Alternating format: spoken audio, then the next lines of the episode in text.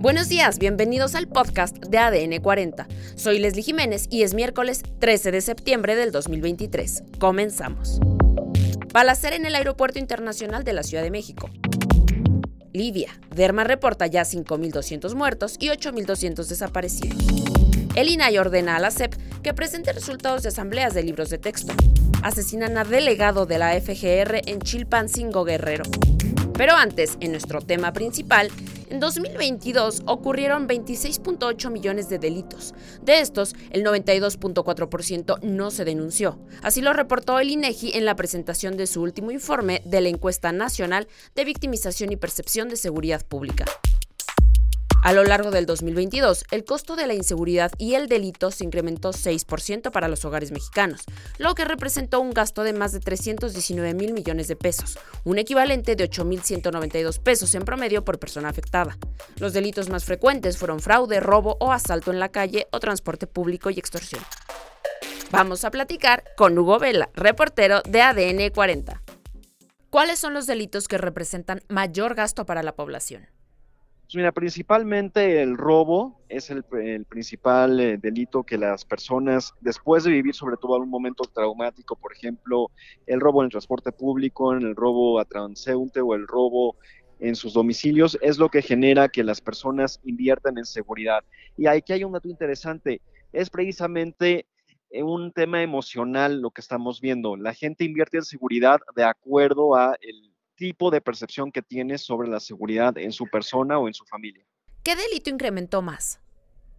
Principalmente estamos viendo que el robo al transeúnte y el robo el transporte público es de los que más están incrementando en la Ciudad de México y eso es lo que está fomentando también que las personas inviertan más en su seguridad privada. ¿Cómo se calcula el gasto por delito?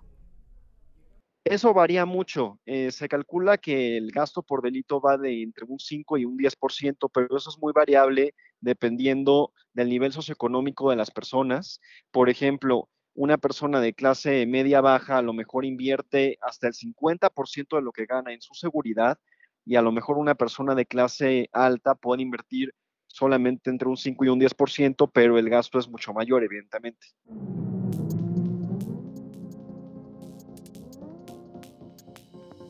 Materia de seguridad pública está funcionando, funcionando bien nuestra estrategia de atender las causas de la violencia, aplicando el principio de que la paz es fruto de la justicia. En otros temas, este martes por la tarde se registró una balacera al exterior de la Terminal 1 del Aeropuerto Internacional de la Ciudad de México, en donde como resultado un policía ha sido herido. La dirigencia del aeródromo explicó que los incidentes ocurrieron después de que se iniciara un operativo de persecución, que culminó con la detención de un presunto delincuente. Además, el número de fallecidos por la tormenta Daniel en noreste de Libia alcanzó 5.200 muertos, mientras los desaparecidos superan los 8.200, solo en Derna, la ciudad más afectada según el gobierno paralelo de Benghazi y advirtió de que las cifras podrían seguir aumentando en las próximas horas mientras continúan las tareas de rescate, complicadas por el difícil acceso a esta zona montañosa y los cortes en las telecomunicaciones.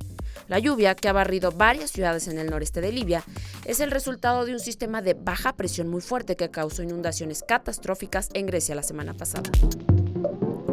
En otros temas, a través de un comunicado, el Instituto Nacional de Transparencia, Acceso a la Información y Protección de Datos Personales informó que instruyó a que la Secretaría de Educación Pública debe de dar a conocer la versión pública de las minutas, acuerdos, actas o cualquier documento resultado de las asambleas y análisis del plan y los programas de estudio para el diseño de los libros de texto gratuitos.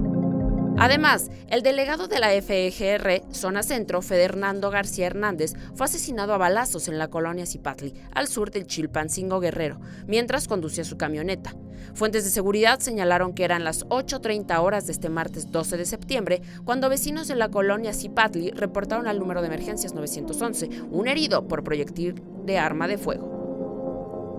Y en los deportes, Aaron Rodgers se perderá toda la temporada 2023 debido a un desgarre en el tendón de Aquiles.